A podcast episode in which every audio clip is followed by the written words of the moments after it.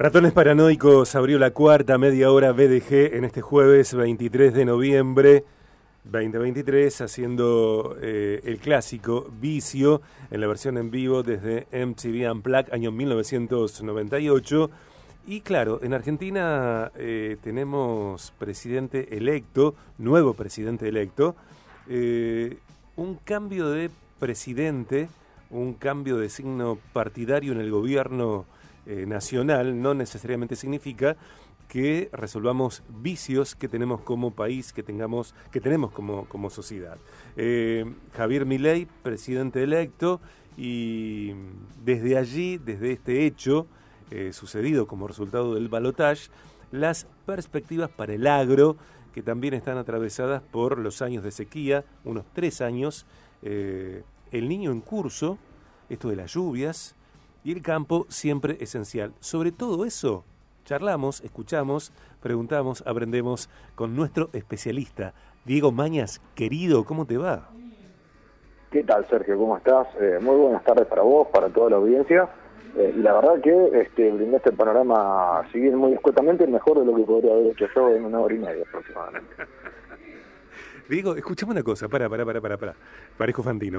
Eh, ¿No querés ser mi manager? Mi, mi no sé, mi, mi representante. Eh, ¿No querés? Sí, no tengo problema. Me gustaría más que sea la inversa, que vos me representes a mí, pero no tengo, no tengo problema en eso. Vos sabés que yo solo sé hablar de plantitas, de vacas, de quesos y vinos y no mucho más. Me encanta. Así que después el resto, el resto te lo dejo, lo dejo en tus manos. me encanta. Bueno, la semana que viene eh, ya podemos anticipar que vendrás al programa, que me encanta. Eh, sí, no es que deje los vinos y los quesos. No, pero por favor, por favor. ¿Cómo vamos a dejar eso? Una locura. No, no. Una locura. Bueno, decías que la semana que viene ah. vamos a estar en, vivo en el estudio. Sí, vas a venir al estudio, vamos a compartir aquí el, programa, que me encanta la idea, y, charlaremos de, vinos, de quesos y de rentabilidad, que también y tan indispensable es. Eh, Diego querido, eh, si bien es muy prematuro todo, porque son las primeras horas de un gobierno que aún no asumió, eh, sucederá ello el 10 de diciembre, pueden comenzar a verse eh, algunas eh, cuestiones que tienen que ver con, con el agro. ¿Cuáles entendés que son las perspectivas para el agro eh, en la nueva etapa de gobierno o en el nuevo gobierno de Javier Milei? Y mira, Sergio, como para arrancar, está muy bien eso que vos decís, todavía no arrancó, pero el, nuevo gobierno ya empezó a dar señales muy significativas y a ver, si bien no fue la prioridad del sector agropecuario, no fue lo primero que eh, los equipos técnicos de Javier Milei empezaron a, debatir y a trabajar, sí empezó a tomar fuerza desde horas de ayer, diría, el trabajo que vienen realizando los equipos técnicos del nuevo gobierno electo, particularmente eh, ya se conoció el nombre que va a tener la secretaría destinada a lo que es agricultura, a lo que es eh, bueno, todo lo relacionado al agro y este, no sabemos todavía si eso va a estar conformado por ganadería, pesca, no sabemos muy bien la, formación, pero va a tener el nombre de bioeconomía y va a estar a cargo de Fernando Vilela, que es un docente de la Universidad de Buenos Aires, de la FAUBA, que eh, obviamente viene de 30 años de la educación pública y con una mirada muy fuerte a lo que es eh, las cuestiones ambientales. Vaya uno a, entender esta, esta dicotomía o esta, esta controversia del presidente electo eh, bastante reacio al, cambio climático, de hecho negacionista al cambio climático, pero el que va a ser finalmente secretario de Bioeconomía es un ambientalista y docente de la universidad pública que hace años viene desarrollando, Fernando Vilela, repetimos el nombre, un montón de proyectos relacionados con la bioeconomía, con la economía circular, te completo esto de la economía circular porque muchas veces nos quedamos en, en, esto, de que se produce alimentos o se produce, eh, esto que, hablamos muchas veces, ¿no? De agroalimentos. Eh, además de Fernando Vilela, están trabajando con él Pedro Viñó, que es otro productor de la provincia de Buenos Aires, junto a Germán Paz, también dos productores y muy conocidos en el ambiente agropecuario, porque fueron, en el caso de, de Viñó, presidente de APRESID, los productores de siembra directa, y en el caso de Paz de otra entidad representando a, la actividad parlamentaria, quienes eh, tienen todo un recorrido muy amplio con lo que tiene que ver con los diversos usos de los cultivos, particularmente Viñó, este que te digo que es, era, fue presidente de APRESID, actualmente es presidente de Maizar, la cadena del maíz, y es famoso porque cuando suele abrir un congreso o dar una disertación, eh, arranca diciendo que la ropa que tiene puesta está hecha con fibra de maíz o soja, pero particularmente maíz, que es la cadena que mm. represento. O sea que eh, va a tener una mirada, imagino que más tendiente a lo que es una visión general de, la economía viviente, por eso bioeconomía y de todo lo que se puede llegar a hacer. También creo que va a haber novedades en el tema de combustibles y biocombustibles. Eh, Fernando Vilela es un es un gran mentor también de este tema de los biocombustibles y el aprovechamiento del maíz y la soja y la caña de azúcar para hacer cortes de combustibles. Así que bueno, eh, si bien es incipiente todo, ya la elección de Fernando Vilega y algo que se pudo conocer hablando con él, eh, es que eh, se va a empezar a trabajar en ese lado, ¿no? En, recuperación, en economías circulares. no sé, uno imaginaba que iba a ser distinto el camino que iba a tomar ley, pero bueno, finalmente fue para, para ese lado al menos en la previa con esta Secretaría de Bioeconomía, veremos cómo queda también ubicada formalmente dentro de lo que va a ser la economía, eh, perdón, la cartera macro, que uno espera que va a ser la de, la de economía, o vaya uno a saber el nombre que tenga, pero va a estar dentro de ese paraguas. Digo, eh, le sumo a lo que analizás, a lo que comentás, que economía circular, desde una definición eh, ortodoxa, si se quiere, es un sistema que busca aprovechar los recursos para reducir, reciclar y reutilizar todo aquello que se desecha y darle una segunda vida. Eh, un gran número de empresas están desarrollando sus negocios en torno a un modelo productivo que ha llegado para quedarse. Eh, en términos sintéticos, economía circular pasa por reducir, reciclar y reutilizar. Eh, una mirada, acciones que tienen que ver con el medio ambiente, por supuesto, que tiene que ver con la subsistencia, con la supervivencia, que también tiene que ver con lo empresarial, con lo comercial y que lejos de ser una mirada que pueda interpretarse, me parece a mí, ¿eh? desde lo partidario, en, nosotros que somos un país tan... Eh, tan brutalizado en distintos aspectos, es una mirada internacional que tiene que ver con cuidar la casa global, con cuidar el medio ambiente, con cuidar eh, el mundo, la ciudad, el país en el que vivimos. Sí, sí, sí, a ver, la, definición eh, está muy bien, estoy de acuerdo con, con lo que vos decís. Con La saqué de internet, ¿eh?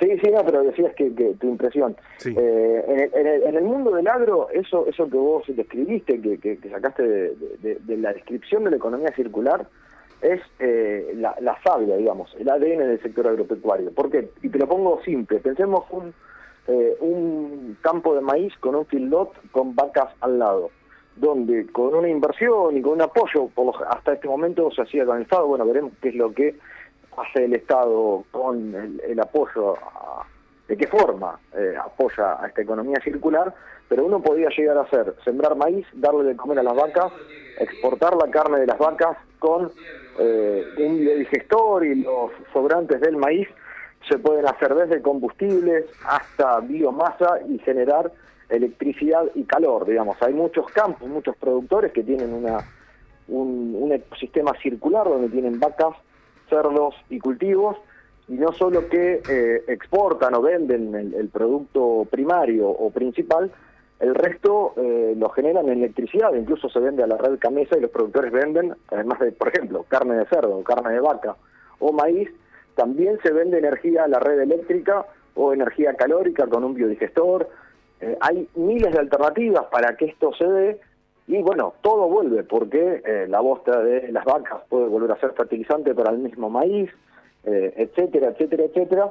Y en el caso del agro, que es algo vital y que se trabaja con vida y que la vida es cíclica, o este circuito de la vida es cíclico, es mucho más sensible todavía. Así que bueno, ese parece ser las cartas que empieza a mostrar el presidente electo al menos con el nombre que, designó, porque viene con una trayectoria en ese sentido y además ya sabíamos que le había presentado este proyecto que estuvo 30 años trabajando al, al, a los dos, incluso se le presentó a Sergio Massa y a Javier Milei cuando eran candidatos. Digo, no tiene tanto que ver con el tema eh, que estamos hablando, porque estamos hablando de las perspectivas para el agro en el nuevo gobierno nacional que comenzará el 10 de diciembre con Javier Milei como presidente electo. Eh, Quiero una mirada tuya, si te parece, algún comentario de lo que sucedió hace algunos días, incluso antes del triunfo de Argentina sobre Brasil, eh, de, hace un par de noches, eh, con las temperaturas en, en regiones de Brasil arañando térmicas de 60 grados, Diego. 59 grados, digo, al límite de la supervivencia humana. Bueno, lo, venimos viendo, lo venimos viendo en forma creciente, este, lo venimos hablando, la sequía que se registró en, el verano pasado en Argentina, en realidad en toda Latinoamérica, y las anteriores, que si bien no tuvieron un impacto desde lo económico, fueron similares, es parte de lo mismo, nunca se habían registrado en la historia, por lo menos medible, tres o cuatro sequías como la que habíamos registrado, temperaturas eh, a ese nivel eh, en Brasil, Así que, bueno, eh, estamos acostumbrados, por, ejemplo, no sé, aquí en Santiago del Estero se ha llegado a temperaturas similares, pero no a esta altura del año, no en esa región. Es, eh, es muy cambiante el entorno y por eso empieza a tomar muchísima fuerza lo que hemos hablado varias veces aquí en este espacio, incluso este, hablando con colegas, de, cuando hablamos de los colegas de Europa, los, los, periodistas de Europa que hablaban de que el debate por el calentamiento global y, y por qué hace la industria y qué hace el sector agropecuario para ayudar, para mitigar o no, en cada uno de los casos, eh, empieza a ser central. Y acá eh, venimos bastante retrasados en esta discusión. Estamos eh, con otros problemas que parecen a priori mucho más urgentes, como esto que, veníamos hablando recién, pero esto que, vos marcás es llegó para quedarse, es irreversible y hay básicamente poco para, para hacer los especialistas vienen diciendo hace años que nos tenemos que acostumbrar a los eventos extremos, todavía falta atravesar diciembre, que parece ser el último mes del fenómeno niño, donde está lloviendo, debería llover por encima de lo normal. Bueno, ya que, por lo menos acá en Rosario, cambió la, cuestión climática y esto de que llueva tres, cada tres o cuatro días eh, nos tiene un poco desacostumbrados, pero eh, esperemos que no, pero eh, se avisoran inundaciones con la altura del río, son modificaciones que van surgiendo que inevitablemente, Sergio, eh, deberíamos estar acostumbrados porque eh, esto es solo el principio y deberíamos eh, empezar a verlo con, con más asiduidad. Mm. Y en un punto, me parece, ¿no? no deberíamos sorprendernos ni exagerar ninguna reacción porque somos, de alguna manera, los autores de las tremendas incomodidades de estos riesgos, de estos peligros que el planeta eh, genera por, por ejemplo, la falta de responsabilidad en términos de eh, tala, monocultivo, eh, desechos en, los océanos, bueno, todo esto que venimos hablando o escuchando hace décadas. Sí, en el caso de Argentina, particularmente en Argentina, venimos por lo menos haciendo los deberes bastante bien en este sentido, obviamente eh, Argentina está exento del mundo, pero aquí en Argentina hacemos las cosas, y sobre todo el, campo y el monocultivo y la deforestación, se, frenó, por suerte, hace muchos años con una ley desde el Estado. Eh, también se frenó, digamos, esta, esta práctica del monocultivo. En Argentina hemos dado ese paso hacia adelante desde lo productivo, ahora en el resto del mundo no. O sea que nuestra, gotita para ir en el buen sentido es muy chiquita eh, a contramano del mundo. Incluso hablamos de, que el debate sobre la cuestión ambiental está principalmente en Europa.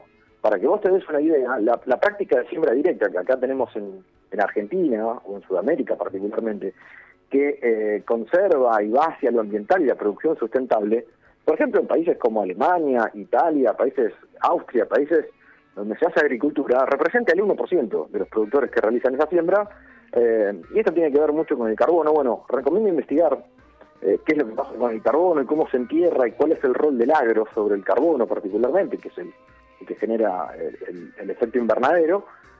Bueno, eh, en Argentina hacemos las cosas bastante bien. El 90% de los productores usan siembra directa, contramano del, del resto del mundo, que en el mejor de los casos llega a 2, 3%. Digo, tengo que despedirte. El programa se completa por hoy con vos, así que nos vamos a reencontrar con vos en estudios la semana entrante. Como siempre, puro valor, puro placer. Gracias, Diego. Un abrazo grande, Sergio. Hasta luego. Hasta luego, un abrazo. Diego Mañas con el informe agropecuario. Nos vamos por hoy. Eh, completamos la producción BDG para este día jueves 23 de noviembre.